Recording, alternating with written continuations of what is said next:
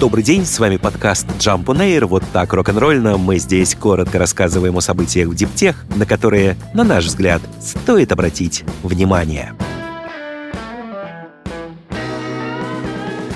Американский венчурный гигант Sequoia Capital разделит свой бизнес на три географических подразделения, каждый из которых будет работать под отдельным брендом. Решение принято на фоне эскалации торговой напряженности между двумя крупнейшими экономиками мира – США и Китаем. Трансформация завершится не позднее конца марта будущего года. Та часть компании, что работает в США и Европе, останется под прежним названием Sequoia Capital. Китайская будет называться Hongshan, а подразделение из Индии и Юго-Восточной Азии получит название Peak 15 Partners. Управлять децентрализованным глобальным инвестиционным бизнесом становится все сложнее, говорится в совместном письме управляющих партнеров трех подразделений. Поскольку портфель каждой организации расширился за счет компаний, которые становятся мировыми лидерами, мы наблюдаем растущую путаницу на рынке из-за общего бренда Sequoia, а также конфликты портфелей между организациями, отмечается в документе. Китайское подразделение компании Sequoia China было основано в 2005 году и за это время успело принять участие в развитии таких местных гигантов, как, например, Alibaba Group. В последнее время, по мере ухудшения отношений между Вашингтоном и Пекином, некоторые компании из портфолио Sequoia China оказались под серьезным давлением. Например, производитель беспилотных летательных аппаратов DJI который Sequoia China инвестировала еще в 2013 году, с прошлого года находится в американском черном списке из-за предполагаемой связи с китайскими военными. Причем ситуация имеет тенденцию к ухудшению. В мае появлялась новость о том, что администрация Байдена рассматривает дальнейшие ограничения на американские инвестиции в китайские компании, занимающиеся искусственным интеллектом и другие чувствительные технологические сферы. Мотивируется это соображениями национальной безопасности радости. Израильский стартап Electrion, который занимается технологиями беспроводной зарядки электротранспорта, сообщил об успешных испытаниях своей электрической дороги. Специально переоборудованная Toyota RAV4 смогла проехать по кольцевой трассе без остановок для проводной подзарядки 1942 километра. Строго говоря, минимальные остановки машина все-таки делала. Поскольку эксперимент занял более 100 часов, водители за рулем машины менялись, и происходило это, естественно, не на ходу. Сама трасса была оборудована фирменной технологией Electrion Wireless Electric Road.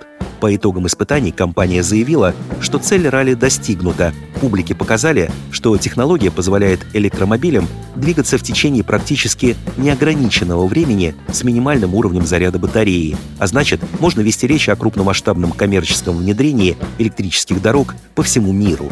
Стартап утверждает, что его технология может решить целый ряд проблем, мешающих широкому внедрению электромобилей, включая проблемы с дальностью хода, длительное время зарядки и размер аккумулятора – в марте 2021 года Electrion уже построила в Тель-Авиве одну такую дорогу общего пользования. Участок длиной 700 метров позволяет подзаряжаться прямо на ходу электрическому автобусу, который возит студентов в местный университет. Развивать свою технологию Electrion будет в партнерстве с Toyota. В марте этого года израильская компания подписала соответствующее соглашение с японским автогигантом, который сейчас активизировал свою деятельность в сфере электрического транспорта.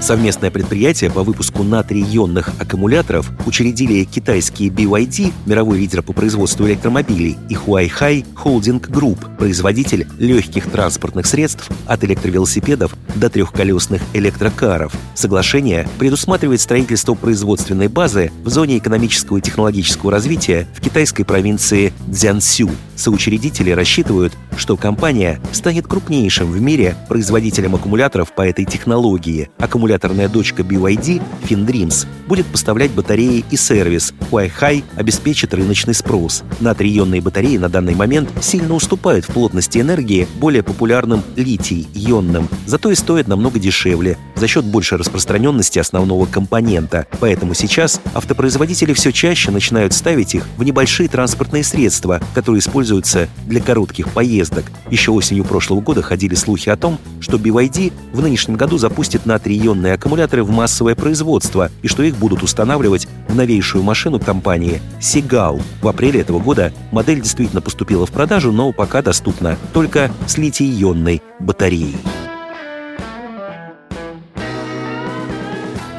Первая в Европе полноценная плавучая солнечная электростанция появится совсем скоро в Северном море, в 12 километрах от побережья Гааги. Консорциум по строительству пилотного объекта определился с местом для испытаний. Установку панелей должны завершить к концу лета. Тесты продлятся несколько лет.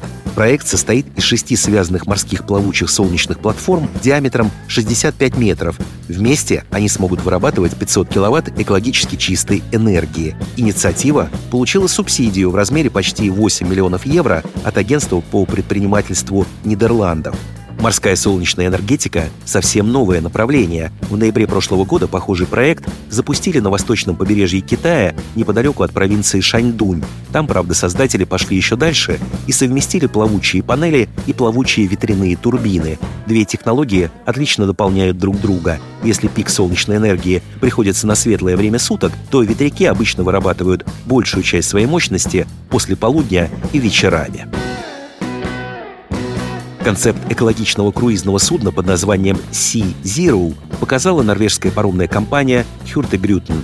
Как заявлено, оно будет использовать множество новых технологий, включая паруса с солнечными панелями, силовые установки на аккумуляторах и искусственный интеллект – круизы в Норвегии остаются весьма популярным времяпровождением. По некоторым оценкам, в этом году 302 местных круизных судна примут на борт в общей сложности 31 миллион пассажиров. Проблема в том, что большинство этих судов работают на дизельном топливе и оказывают значительное негативное воздействие на окружающую среду, особенно если речь идет об ограниченных водных маршрутах, например, через фьорды. Zero, который хотят спустить на воду к 2030 году, должен быть лишен этих недостатков. Разработчики приводят такие характеристики будущего судна. Три убирающихся 50-метровых паруса с общей площадью поверхности 750 квадратных метров, на которых размещены солнечные панели площадью, соответственно, 1500 квадратных метров. Основной источник питания – батареи мощностью 60 мегаватт-часов. Длина судна 135 метров, вместимость 500 пассажиров в 270 каютах, экипаж 99 человек. Со временем суда этого типа должны полностью заменить всю флотилию Хюртебрютен. С вами был подкаст Jump on Air, коротко и рок-н-ролльно о событиях в Диптех, на которые, на наш взгляд, стоит обратить внимание. Подробнее эти и другие новости Диптех – читайте ежедневно в нашем телеграм-канале Jump Daily. До встречи!